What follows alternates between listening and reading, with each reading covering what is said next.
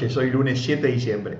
Les estaba comentando en la introducción que es de interés particular compartir con ustedes en este cierre de año 2020, año muy particular por cierto, una cosmovisión cristiana del servicio. Y como dice esta placa, algunas preguntas que tienen que ver con el sentido, el propósito que nos brindan las escrituras, que brindan las escrituras al servicio, para que este servicio sea con fruto y trascendente.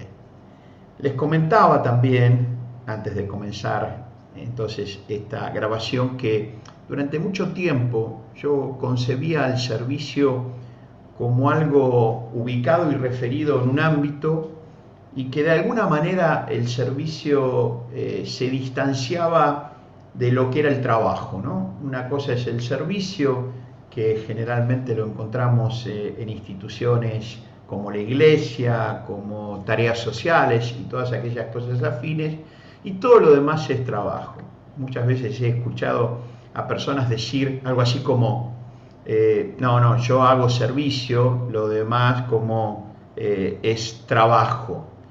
Y eso a mí en algún punto y en algún momento, eh, desde esta búsqueda de un cristianismo de adentro hacia afuera y no condicionado de afuera hacia adentro, esta distinción que alguna vez hemos compartido y que yo les decía como distinción nada más, la diferencia entre la cristiandad como construcción interna, a diferencia del ismo, eh, del cristianismo, que está más organizado de afuera hacia adentro con, normas, con muchas veces hasta con dogmas externos, con estructuras y con una cantidad de cosas que eh, de alguna u otra manera eh, iban condicionando, como esta estructura condicionante, el devenir más natural, bien entre comillas, ¿no?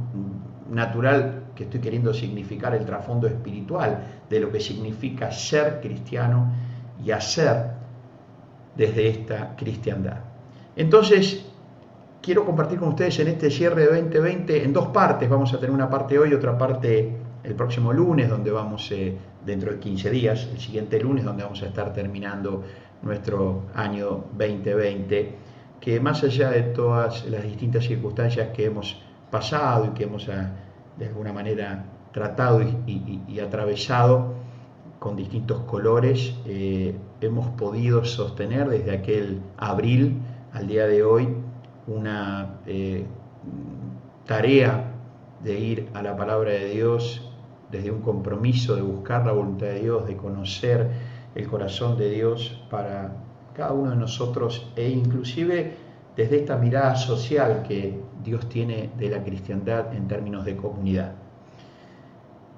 Eh, voy a organizar esta presentación que tiene que ver con una cosmovisión cristiana del servicio. Y cuando digo cosmovisión cristiana del servicio, no digo, fíjense por favor, y esto es bien importante enfatizarlo, el título que los invita y nos invita y nos convoca es cosmovisión cristiana del servicio y no cosmovisión del servicio cristiano.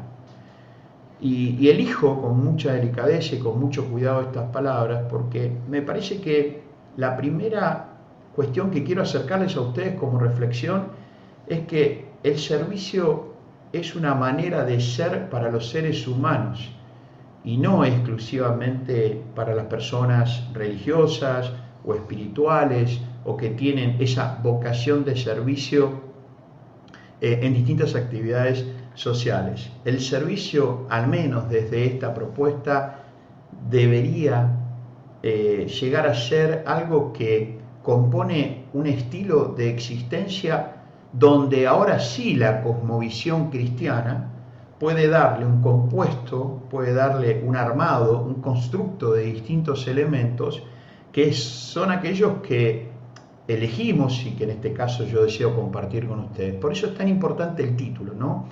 es la cosmovisión cristiana del servicio y no la cosmovisión del servicio cristiano como si lo único que existiese fuese el servicio en los distintos ámbitos que le fui compartiendo. En síntesis, lo que quiero enfatizar y no quiero eh, ahorrar palabras y repeticiones si fuera necesario para enfatizar, que no es que una cosa es el servicio y otra cosa es el trabajo.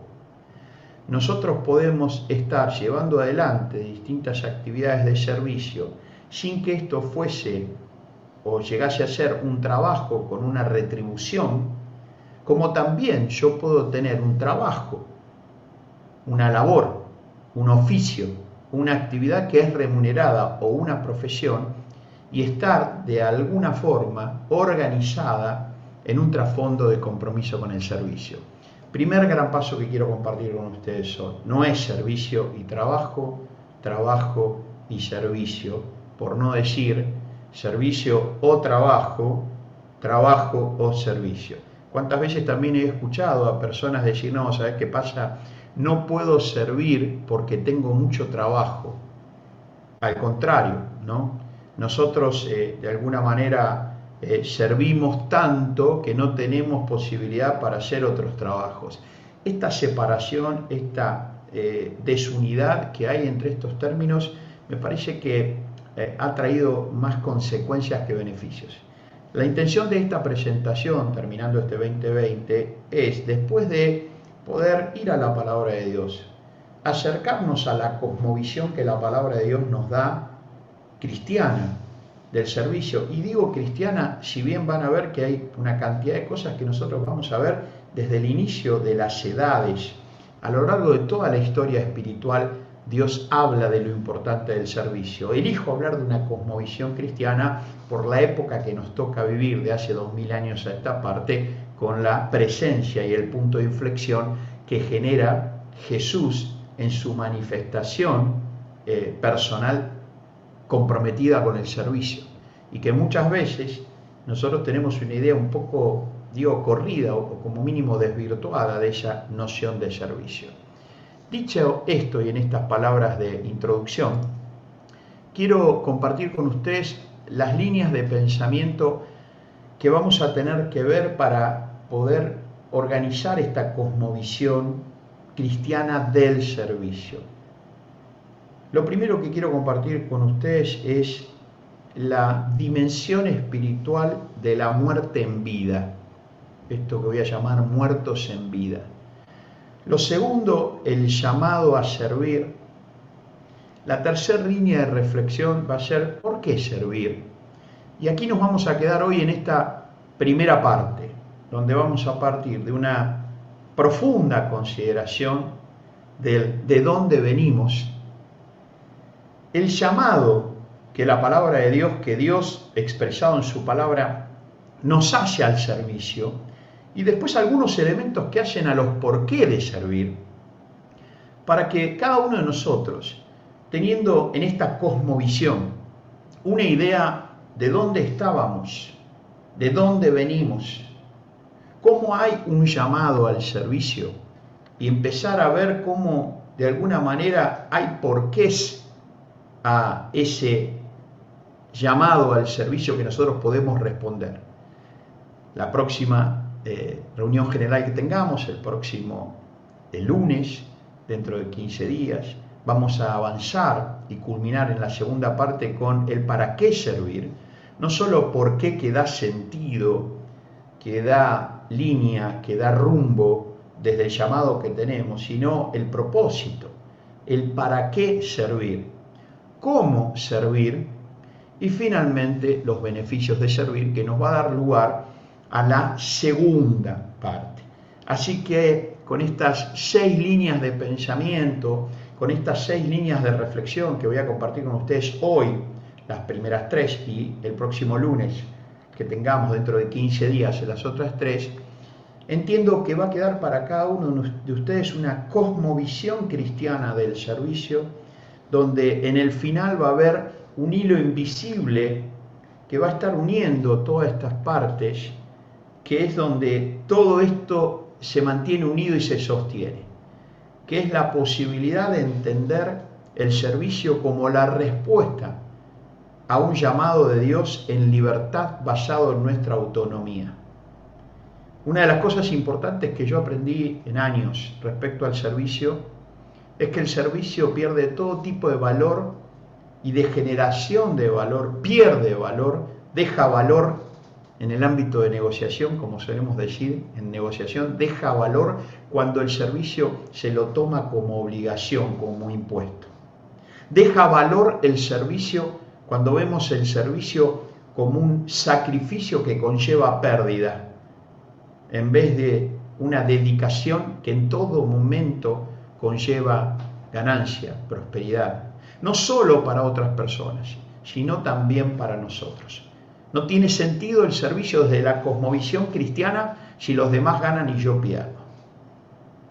El servicio desde la cosmovisión cristiana es uno de los perfiles más hermosos de la existencia humana y que yo puedo estar llevando a cabo sin siquiera estar pudiendo ser medido eso porque lo que hago es directamente y linealmente en un ámbito cristiano o eclesiástico, porque si no pareciera ser que los únicos que sirven son aquellos que están con responsabilidades, hermosas responsabilidades, en el así llamado ámbito cristiano eclesiástico, en cualquier eh, aspecto de la religión que ustedes puedan imaginar, o eh, ese servicio queda exclusivo y quedamos excluidos o quedan excluidos aquellos que no tienen como esa dedicación casi a entregar su propia vida.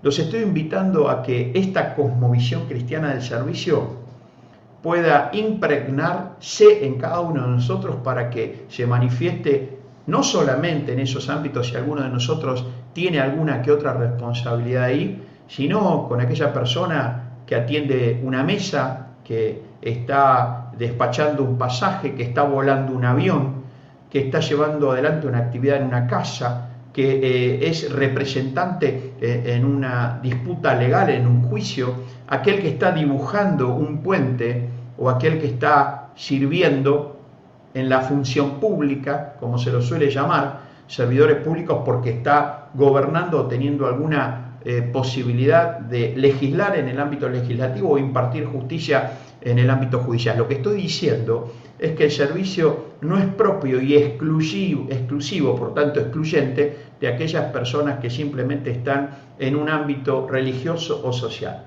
Es mi compromiso y es mi intención de fondo traer un mensaje que haga que cada uno de nosotros pueda revisar y pueda eh, profundizar la noción de servicio, sea que lo lleve a cabo desde esta cosmovisión cristiana. Lo primero que quiero compartir con ustedes y tiene una intención de tomar conciencia de dónde venimos.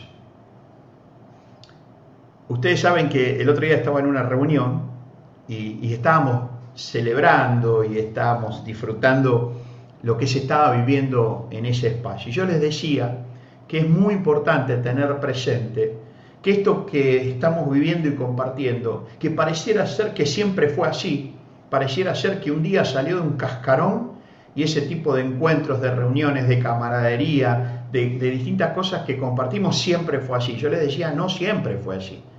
Hubo quien o quienes, las personas que tuvieron una visión, tuvieron un rumbo, tuvieron un compromiso, tuvieron un valor de poder hacer una cantidad de cosas tomando una cantidad de decisiones, mucho en base a un compromiso de servicio, para lo que hoy es, que alguna vez no fue, se pueda disfrutar y compartir.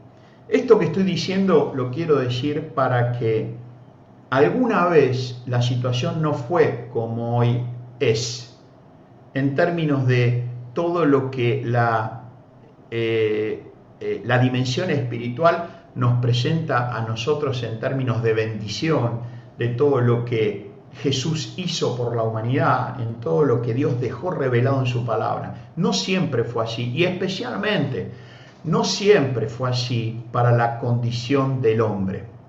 Quiero iniciar contándoles que la muerte es la condición del hombre al nacer. ¿Qué es esto de que la muerte es la condición del hombre al nacer? Lo voy a poner en una figuración que puede ser demandante hasta emocionalmente. Vieron que cuando nace una criatura, un bebé, una beba, los padres, los abuelos están, estamos con esa alegría de poder abrazar esta vida en manifestación tan frágil, tan vulnerable, y estamos de alguna manera celebrando la vida. Y esto es fantástico, no hay momento más hermoso. Eh, cualquiera de ustedes puede tener memoria de sus hijos y si son abuelos, Yo lo tengo de mis dos hijos y lo tengo de mi nieta. El momento que tenés esa vida en tus manos, tan frágil y tan dependiente. Ahora, quiero contarles algo. Espiritualmente, toda persona que nace, nace con la condición de muerte, no nace con la condición de vida. Y esto tiene que ver con lo que voy a comentarles y mucho va a significar de impacto en la cosmovisión en virtud de dónde venimos, de esta cosmovisión cristiana del servicio. Dice la palabra de Dios en Romanos 5:12 lo siguiente. Por tanto, como el pecado entró en el mundo por un hombre y por el pecado la muerte, así la muerte pasó a todos los hombres por cuanto todos pecaron. Este es un solo versículo de la palabra de Dios y es una impactante síntesis del origen de los tiempos. Una impactante síntesis y comprensión espiritual de la película. Muchas veces hemos hablado con ustedes y, hemos compartido cómo Dios en el origen pensó a la humanidad, eso quiere decir Adán, Adán quiere decir humanidad, por eso el primer hombre y la primera mujer ambos se llamaban Adán, no se llamaban Adán y Eva. Eva pasa a llamarse Eva por un nombre que le impone el hombre, Eva que es madre de todos los nacientes. Y eso a continuación de lo que sucede en Génesis 3. Dios crea el universo, crea el sistema, crea la tierra y crea la tierra para poner a su máxima creación que es la humanidad. Pone al hombre primero, en un momento ve que no es bueno que el hombre esté solo, toma parte del hombre, esa famosa costilla, y crea a la mujer, su otro yo. En, arameo, el nombre del hombre era Ish, I-S-H, y el nombre de la mujer era Isha, que es mi otro yo. Esto es que para el hombre no había una división con la creación llamada mujer, y para la mujer no había una diferencia con el hombre. Ambos eran creados por Dios el uno para el otro, era una unidad indivisible. Y ambos para Dios, esto lo dice Génesis 5, eran vistos como la humanidad. El Adán de Dios no era el hombre, el Adán de Dios era el hombre y la mujer. Dios les da bendición, prosperidad, les dice, he creado esto para ustedes, habítenlo, reproduzcanse, multiplíquense, generen fruto, administren la creación. Lo único que no pueden hacer, hay una sola condición restrictiva, lo único que no pueden hacer es tal cosa que está detallada en Génesis capítulo 2. Eh, en un momento, eh, el hombre, la mujer, Ish y Ya, eran iguales con sus maravillosas diferencias, iguales en concepción, e iguales en sentido delante de Dios, cada uno de ellos en un momento pierden el foco, pierden el rumbo y hacen algo que Dios le dijo no hagan esto porque esto no eh, corresponde a la existencia humana, esto tiene que ver conmigo y no hace falta que ustedes lo hagan porque cada vez que ustedes necesiten algo me van a tener a mí. Algo así como que Dios le dijo no hace falta que ustedes hagan esto para convertirse en dioses de ustedes mismos. Estén atentos con esto. Bueno, algo sucede en ese momento en Génesis 3, que ellos son eh, tentados a no sostener ese compromiso con su creador y juegan el juego de ser dioses para sí mismos. Bueno, esto, que termina siendo una transgresión inicial, como pasar la línea, después termina siendo lo que la Biblia llama pecado. ¿Qué es el pecado? Que a veces lo ponemos tan grande el pecado que nadie peca, porque yo no quiero ser visto como un pecador. La Biblia es mucho más humana en ese sentido. El pecado aquel, como el pecado de hoy, es cada vez que nosotros, conociendo aquello que de alguna manera es necesario hacer, corresponde hacer, ni hablar cuando Dios nos pide hacer, y nosotros deliberadamente basados en nuestra autosuficiencia y muchas veces en nuestro ego, hacemos lo que nosotros consideramos que es mejor, de alguna manera transgrediendo aquello que Dios le había dicho al Adán, al hombre y a la mujer, que no haga. En ese momento, el hombre ahora es el Ish, es, es aquel que hace concretamente el acto de desobediencia. Por esa desobediencia, dice la palabra de Dios, el pecado entró en el mundo y con el pecado la muerte. A partir de Adán, que después de este pecado la llama a la mujer y le dice, vos sos un desastre, le dice a Dios, ¿qué mujer me diste? A partir de ese momento, este hombre, Ish, le cambia el nombre a la mujer y la llama Eva, como una especie de gesto eh, de, condena, de, de, alguna manera de decirle, eh, ya no sos más la que eras, sino que ahora vas a ser una reproductora, nada más que eso. Eva, madre de todos los nacientes. Entonces empieza el gran cisma ¿no? entre el hombre y la mujer. Una de las cosas que Jesús viene a recomponer es ese cisma relacional horizontal entre los seres humanos. Pero antes de ese cisma horizontal viene a recomponer la relación que se había roto entre la creación y el creador. Entonces Jesús, dos mil años atrás, aproximadamente cinco mil años después de lo que les acabo de comentar de Génesis 3, él viene a recomponer dos planos de relación. La relación del hombre con su creador, de la criatura con el creador, porque al haber muerte se perdió esa relación, y la relación horizontal. Entonces, cuando una persona nace, nace sin ese vínculo espiritual con el Creador y por eso la Biblia va a decir que la condición del hombre al nacer, por no tener esa relación espiritual con Dios que es vida, esa condición se llama muerte. Y el testimonio del apóstol Pablo a los romanos por revelación del propio Jesús es, el pecado entra y la muerte pasa a todos los hombres. ¿Qué hace Dios en Jesús? En esa jugada maestra. Dice en Efesios 2.1, y Él os dio vida a vosotros cuando estabais muertos en vuestros delitos y pecados. En Efesios, que es la carta de amor que el apóstol Pablo le escribe a los creyentes, revela que uno de los propósitos de la venida de Jesús fue traer vida cuando estábamos muertos. Cuando los seres humanos se conectan, se relacionan con Jesús el Salvador, que vino para que los seres humanos que estaban muertos tengan vida, están relacionándose con el propósito principal, finalísimo de la existencia de Jesús hace dos mil años atrás.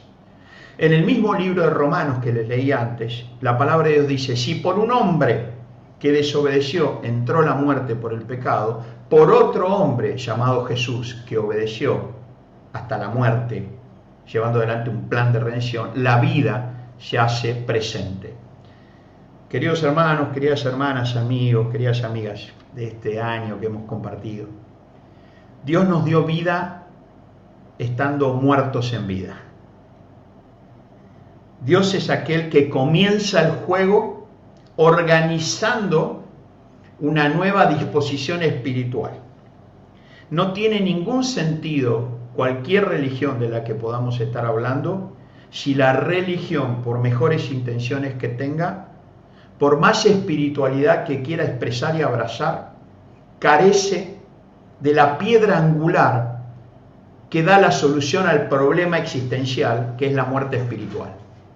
Lo que Jesús hace es viene a recomponer por su amor, por su obediencia y por su entrega lo que en Adán se había perdido.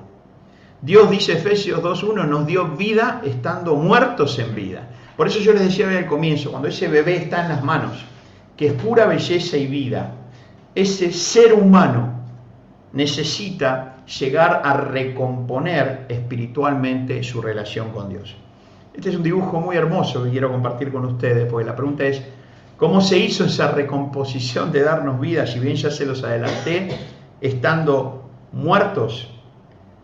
Dice la palabra de Dios, porque la paga del pecado es muerte. O sea, lo que generó la desobediencia del hombre original hace aproximadamente 7.000 años a, a, la humanidad fue la muerte. Pero dice, la dádiva de Dios, o sea, eso que Dios da sin que el hombre lo merezca, solo por amor. Ese dar sin que vos y yo lo merezcamos, pero por amor de Padre. La dádiva de Dios es vida eterna en Cristo Jesús, Señor nuestro, como dice Romanos 6:23. Por eso este gráfico es tan tremendo, ¿no? Es un dibujo. Por un lado tenemos a este hombre desahuciado en territorio de pecado y del otro lado esa vida sin fin, la que siempre Dios soñó para la humanidad. Dios no nos soñó a nosotros con 80 años, 70, 60, 100, 120 si quieren. Dios nos soñó con una vida eterna sin fin. ¿Cómo se logra unir el territorio de muerte por el pecado con el territorio de vida eterna? Simbólicamente eso se logra en la cruz. Si por la desobediencia de un hombre entró el pecado y por tanto la muerte, por la obediencia de un hombre, al punto tal, como dice la palabra de Dios, obediencia de cruz, esto es, representando que entregó su propia vida por la humanidad, ese es el camino, la unión, que aún los seres humanos, estando muertos, pueden recomponer esa organización de muerte en vida cuando el camino es Jesús. Estoy compartiendo con ustedes en esta cosmovisión cristiana del servicio de dónde venimos, que va a terminar de alguna manera dándonos en esta cosmovisión el sentido del servicio. E insisto con esto que dije al comienzo. No es servicio solamente en ciertos campos que tenga que ver con lo que nosotros idealizamos como servicio. Es el servicio de esa maestra parada en una clase con niños. Es el servicio de ese hombre que te está cargando nafta en una estación de servicio. Es el servicio que cada uno de nosotros podemos estar dando cuando hacemos educación, cuando estamos haciendo algún asesoramiento en una empresa. No es que cuando yo asesoro una empresa trabajo y cuando estoy acá con ustedes sirvo. Esa disyunción, esa diferencia, esa separación hace que muchas veces la gente viva pesada y cargada con lo que hace, en vez de vivir con el gozo de servir. Esto de que una la tierra de pecado y muerte por medio de Jesús en su entrega con una tierra diferente, cuando la persona pasa de muerte a vida, eso la palabra de Dios lo llama el nuevo nacimiento. Y cómo ustedes y yo, cualquier persona puede pasar de una tierra en el gráfico a otra tierra. ¿Cuál es el movimiento lingüístico? ¿Cuál es la manifestación que nosotros, dice la palabra, necesitamos llevar a cabo? La palabra de Dios es clara, concreta, directa, diciendo en Romanos 19, si confiesas con tu boca que Jesús es el Señor y crees en tu corazón, hemos estudiado juntos el tema del corazón, ahí donde se define la vida, y crees en tu corazón que Dios lo levantó de los muertos, de entre los muertos serás salvo. En otras palabras, quien arregló el problema y cubrió el vacío fue alguien que se entregó en vida, muriendo para los que estaban muertos y que puedan tener vida. ¿Cuándo se logra esto? Hay dos movimientos ahí. Jesús viene, se entrega, muere, pudiendo no haber muerto, y al tercer día y a la tercera noche es levantado por Dios de entre los muertos, porque esa era la profecía, que el Salvador iba a ser levantado de los muertos para darle vida a aquellos que estaban muertos. ¿Qué nos pide Dios nada más? Que a partir no de una fe ciega, por supuesto nunca vamos a llegar a esto desde un desconocimiento de lo que la palabra habla del Señor Jesucristo y quedarnos solamente con una imagen o quedarnos con un cristianismo de formas y de dogmas por afuera en vez de ir al corazón mismo de lo que pasó en esa instancia. Y Dios dice, si confiesas con tu boca que Jesús es el Señor, o sea, si yo tengo que elegir en mi vida alguna interpretación de las muchas que hay, una de las que puedo elegir, conociendo en la palabra de Dios la historia espiritual, es decir, ¿sabes qué? Jesús, a vos te reconozco como Señor, entregaste tu vida por mí. Y aparte, creo que Dios te levantó de los muertos. Y es una cuestión de creencia. Es como si yo le preguntase a ustedes, ¿ustedes consideran que el general San Martín existió? Y lo más probable es que ustedes me digan, sí, sí, claro. el general San Martín, el general San Martín. Esa vendría a ser la primera parte de Romanos 19. Si confiesas con tu boca que Jesús es el Señor, es más o menos como confesar con la boca que San Martín es general. ¿Y crees que Dios lo levantó de los muertos? Es el equivalente a creer que el general San Martín, maravilloso, maravilloso líder de alguna época de este país, cruzó los Andes. Claro, yo te preguntaría, ¿lo conociste en persona a San Martín? No, pero lo has nombrado. Y sí, lo he nombrado porque hay una historia y una cantidad de cosas. O sea que hay una historia que abrazaste en tu corazón, en tu mente, en tus pensamientos, claro. Y contame, cuando él cruza los Andes, ¿estuviste ahí? No, pero creo que cruzó los Andes. Exactamente esto es lo mismo. Yo no conocí en persona a Jesús, ni tampoco estuve en el momento que él fue levantado de los muertos. Pero entre las distintas historias que me atraviesan en mi vida y entre los distintos momentos de narrativas y de interpretaciones, yo en mi cristiandad elijo una. Y la elijo en virtud de que me da una cantidad de completud y beneficios espirituales que otras no me dan. ¿Cuál es esa? La primera es Jesús es el Señor. Y la segunda, creo en mi corazón que Dios lo levantó de los muertos. Así como en este momento, si vos confesás con tu boca que Jesús es el Señor y crees en tu corazón que Dios lo levantó de los muertos, dice la palabra que sos salvo. ¿Qué es el salvo? Pasar de muerte a vida. Y esto es un momento espiritualmente casi indescriptible. Es lo que la, la palabra de Dios lo llama renacer, o sea, nacer de nuevo. ¿Alguna vez naciste? Yo nací un 19 de octubre de 1962. Y alguna vez teniendo 17, 18 años y pudiendo a pesar de tener todo un contexto religioso familiar y de práctica, nunca había abrazado y comprendido en mi corazón la figura icónica, espiritualmente hablando, del Señor Jesucristo. Entonces, confesando con la boca y creyendo en el corazón que Dios levantó de los muertos, hay un nuevo nacimiento. Hay un nacimiento biológico y físico y hay un renacimiento de naturaleza espiritual pasamos, como dice Efesios 2, de muerte a vida. Y ahí aparece una idea, una noción que va a tener concretamente que ver con lo que fue el tema que nos, de alguna manera, reúne esta noche, que es esta idea de una cosmovisión cristiana del servicio, que empieza a tener muchísimo más sentido, porque mientras que, como dice acá, los seres humanos nacimos para vivir, vos naciste para vivir, nunca para sobrevivir. Naciste para vivir, yo nací para vivir. Tenemos la posibilidad de renacer para servir. Y de nuevo, insisto con este tema que me parece un punto de inflexión. El servir va más allá del ámbito que parece ser que si no se hace con servicio, no es servicio. El servir es una manera de estar en la vida.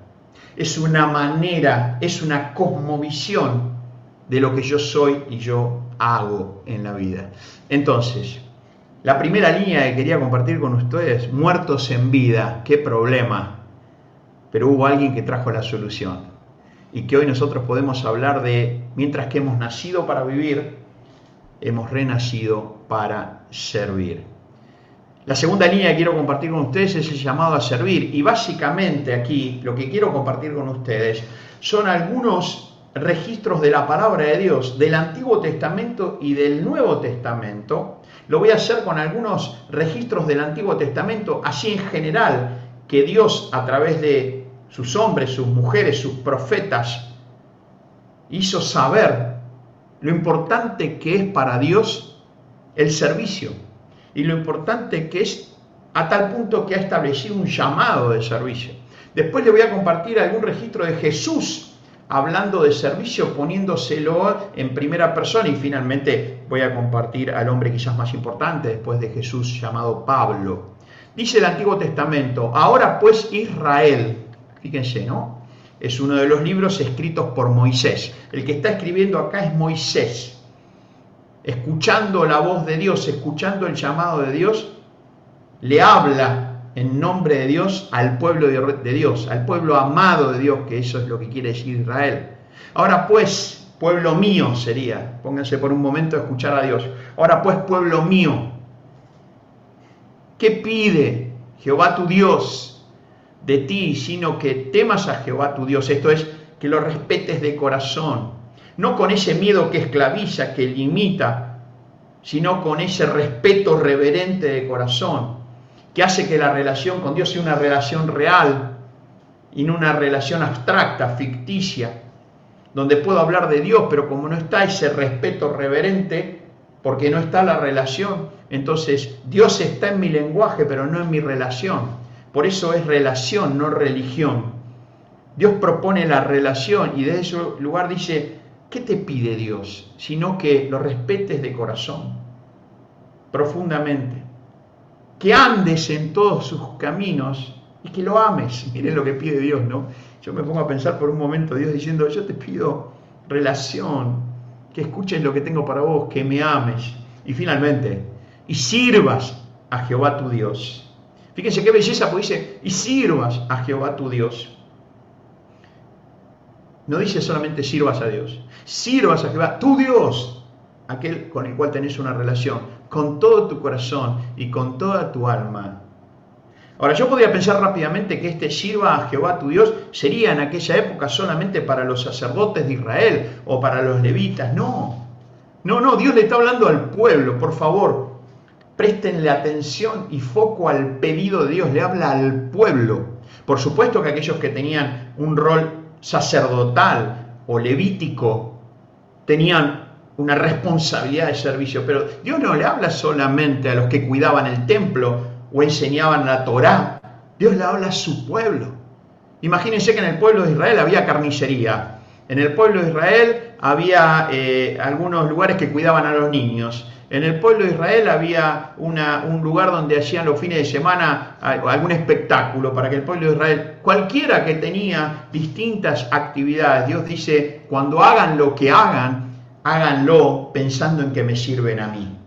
Miren la concepción del servicio de parte de Dios. En el Salmo 100, versículo 2 dice, sirvan al Señor con alegría, vengan ante, ante su presencia con regocijo. Esto es, esto fue para mí uno de los grandes impactos al, al considerar hace unos años atrás la noción de servicio que empezaba a ver en la palabra de Dios y que no era la misma que yo había sido educado. Era como que la alegría, el gozo de servir no era una bandera, era como que servir, sí, sí, tengo que servir, voy a servir, pero mi rostro manifestaba una condición diferente. Era como que el servicio terminaba siendo una carga, terminaba siendo un peso. Generalmente nuestro rostro tiene alegría, felicidad y regocijo cuando lo que hacemos es algo que lo hacemos porque nos mueve y nos conmueve. Entonces Dios nos llama al servicio y nos dice, sirvan al Señor con alegría, vengan, hay un llamado, vengan ante su presencia con regocijo.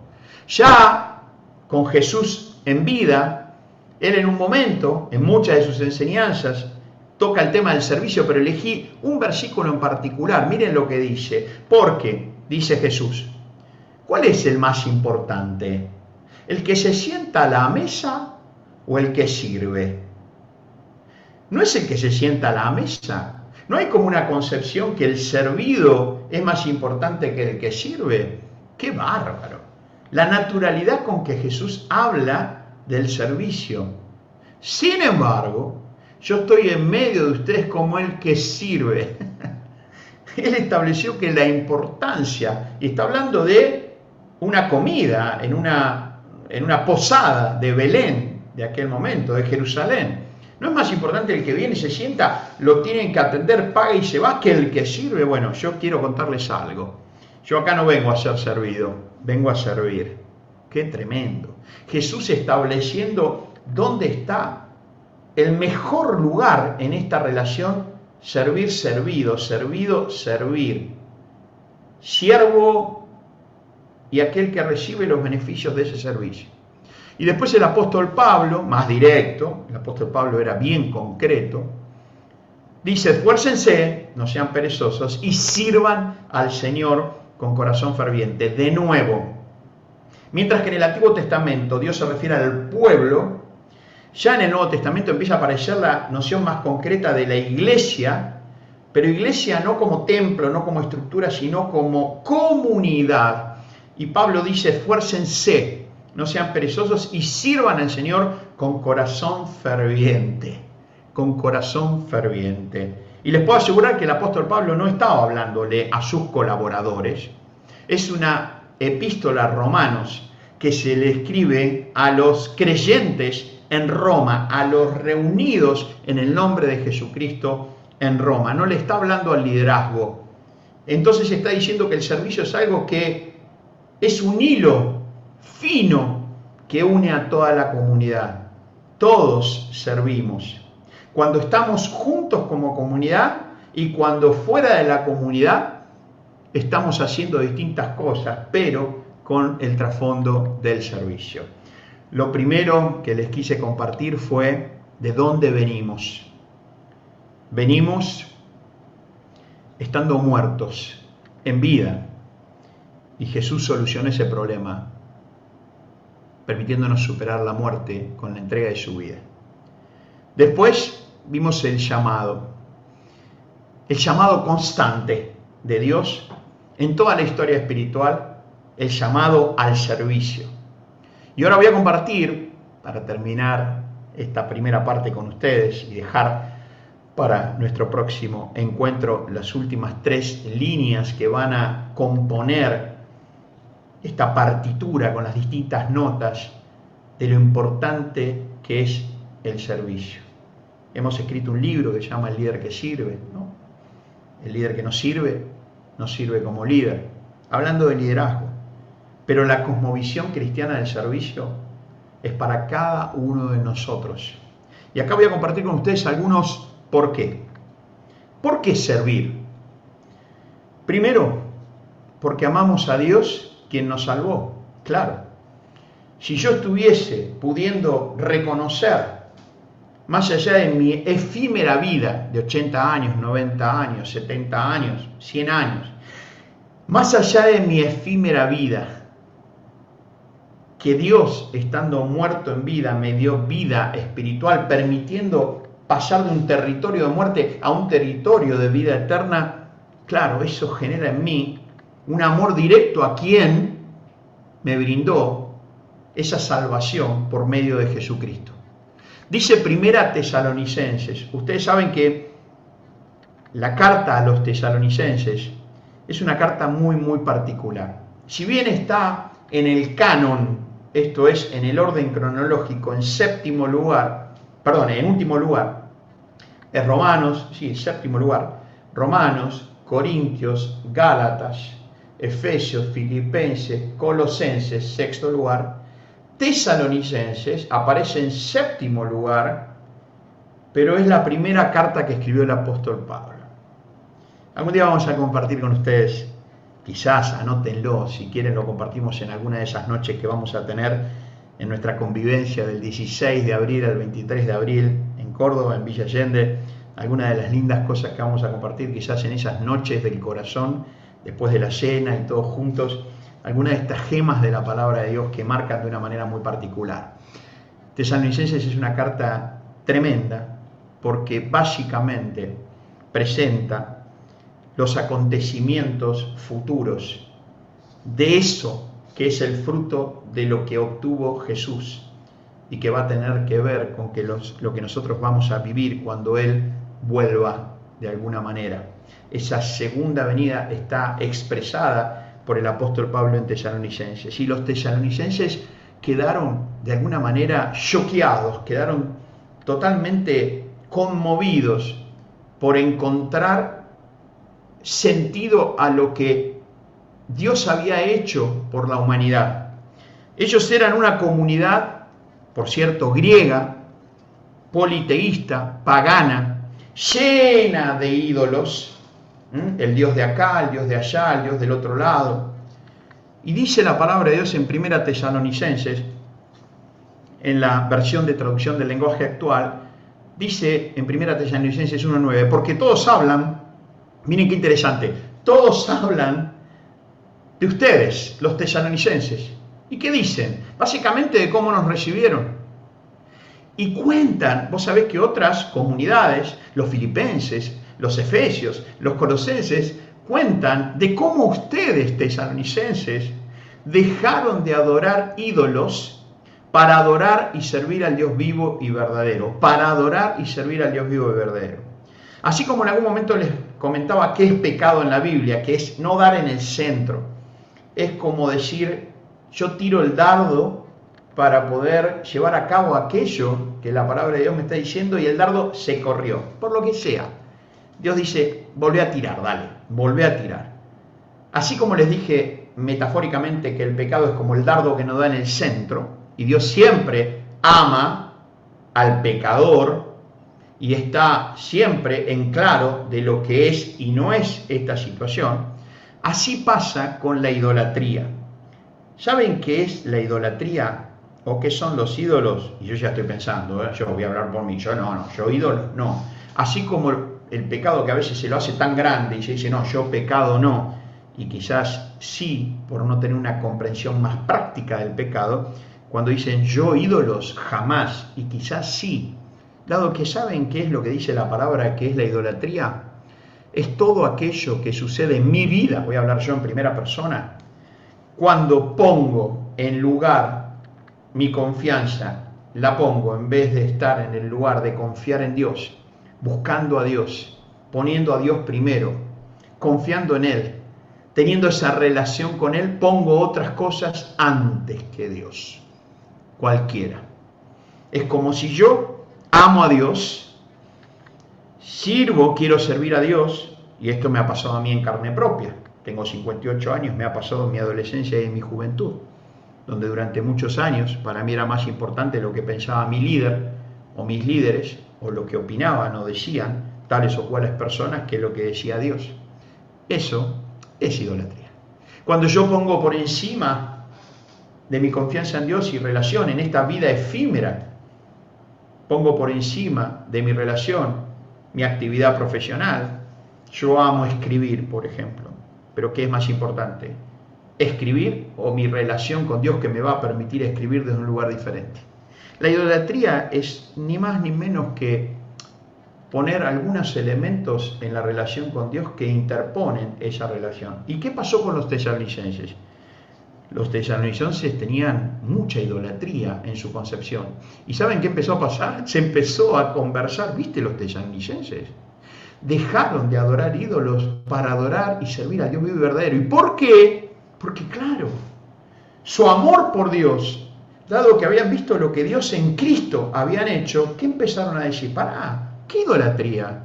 Yo voy a empezar a servir al Dios vivo y verdadero, que no es una figura, que no es una imagen, que es vivo y verdadero, porque Él me salvó. Entonces, el primer porqué tiene que ver con el amor. Nuestro amor a Él se expresa en el servicio a Él. Nuestro amor a Él se expresa en el servicio a Él.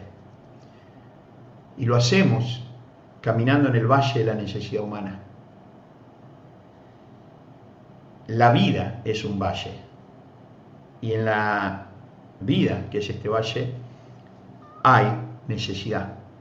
Cuando nosotros servimos al Dios vivo y verdadero, no es que pensemos menos de nosotros mismos, pero siempre vamos a tener la sensibilidad de pensar más en los demás. Cuando nosotros nos ocupamos de los demás, Dios se ocupa de nosotros. Por eso, el primer por qué tiene que ver con amamos servir.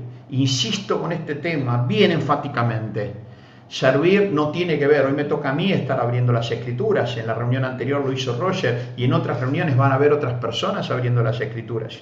Y van a ver que cuando hagamos esa convivencia en abril, va a haber un montón de personas que van a estar sirviendo de distinta manera. Las reuniones de, que ustedes tienen cada 15 días, los grupos de comunión, hay personas que se preparan, que les dan la bienvenida, que invitan a otros, están en servicio en esta comunidad. Ahora, ¿desde qué lugar lo hacen? ¿Cuál es la emoción predominante? Lo hacen por amor. Y lo hacemos por amor. Amamos servir y servimos en ese amor ese amor que nos permite reconocer que yo hoy, en vida, habiendo estado muerto con ese antecedente donde vengo, puedo servir.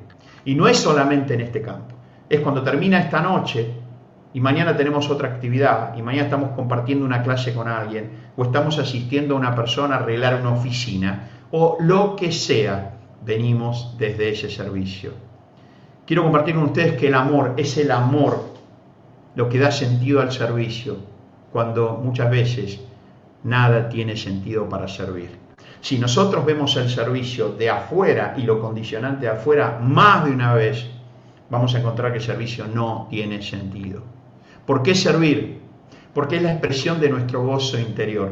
Dice la palabra de Dios en Filipenses 4:4, regocijaos en el Señor siempre. Otra vez os digo regocijaos, claro.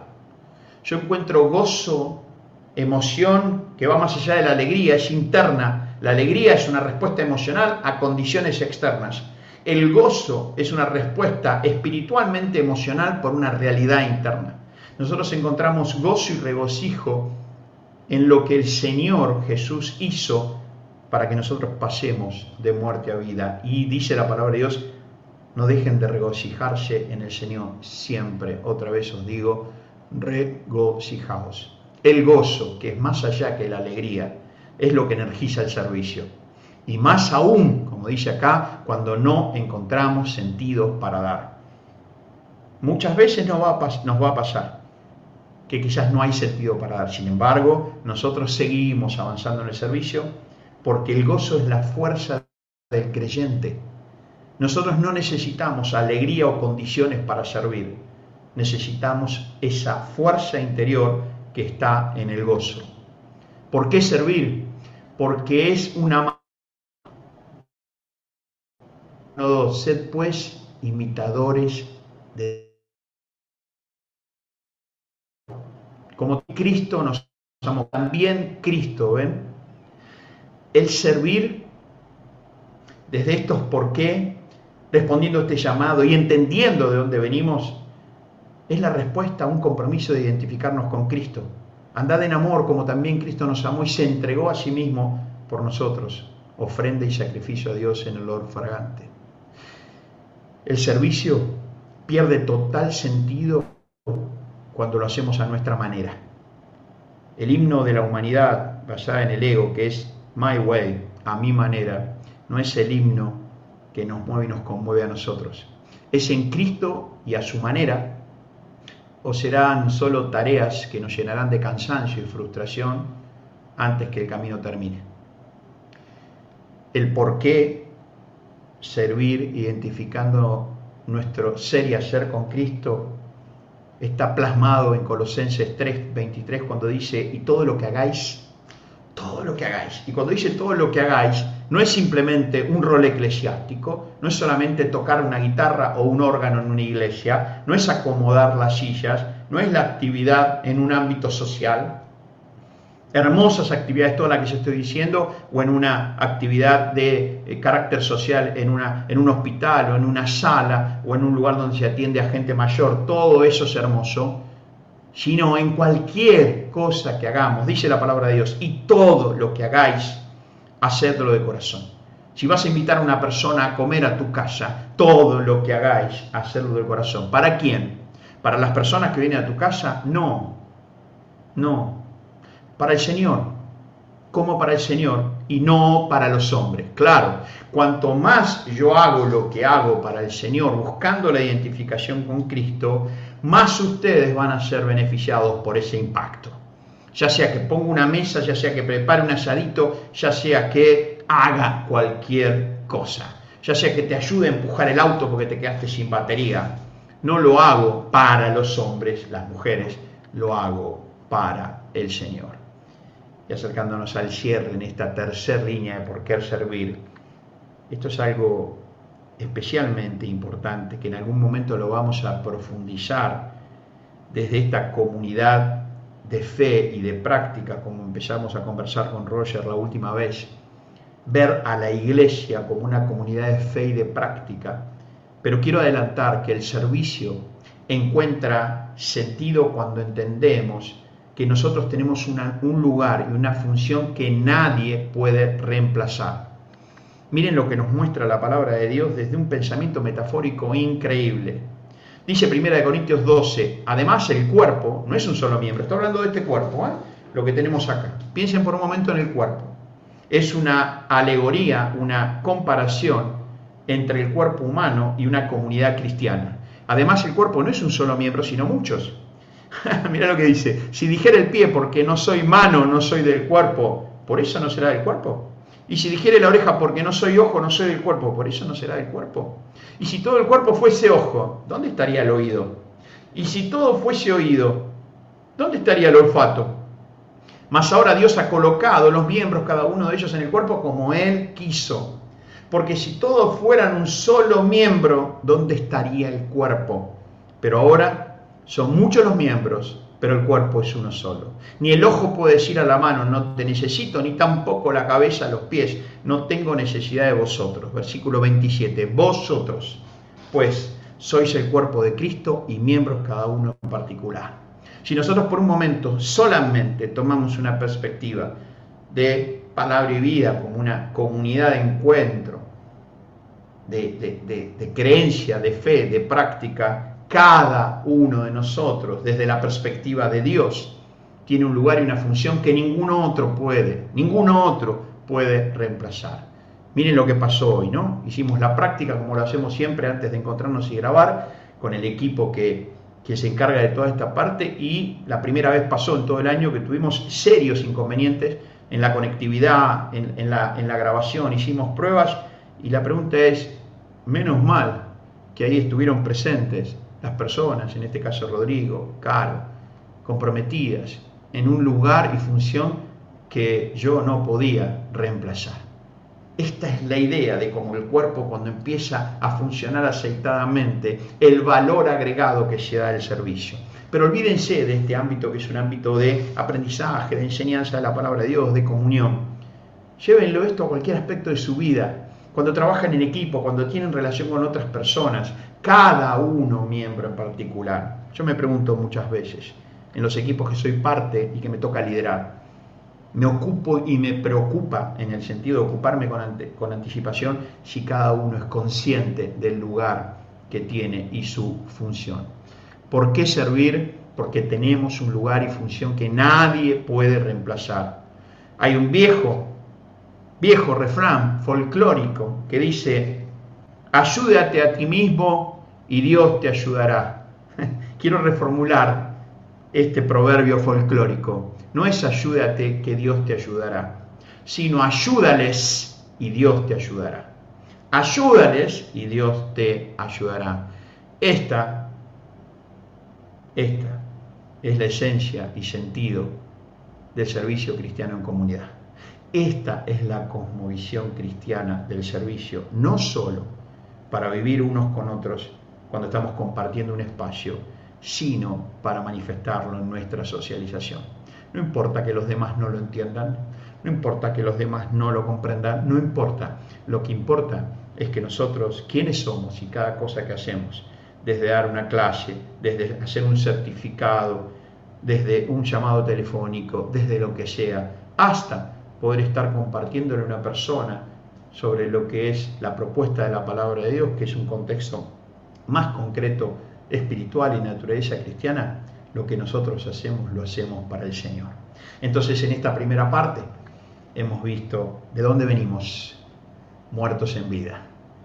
Pero Jesús solucionó ese problema entregando su propia vida para que nosotros podamos, a través de su entrega y su declaración de señorío de Jesús en nuestra vida y nuestra creencia de que Él fue el redentor, que se cumplió la profecía de que ese redentor iba a morir pero iba a ser levantado a los muertos, pasamos de un lugar al otro a través de su entrega y su ministerio.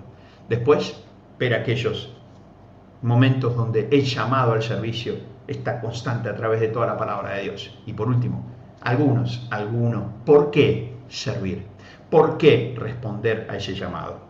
En el próximo encuentro vamos a estar viendo algunos otros aspectos que van a tener que ver con el para qué, que van a tener que ver con los beneficios de este servicio.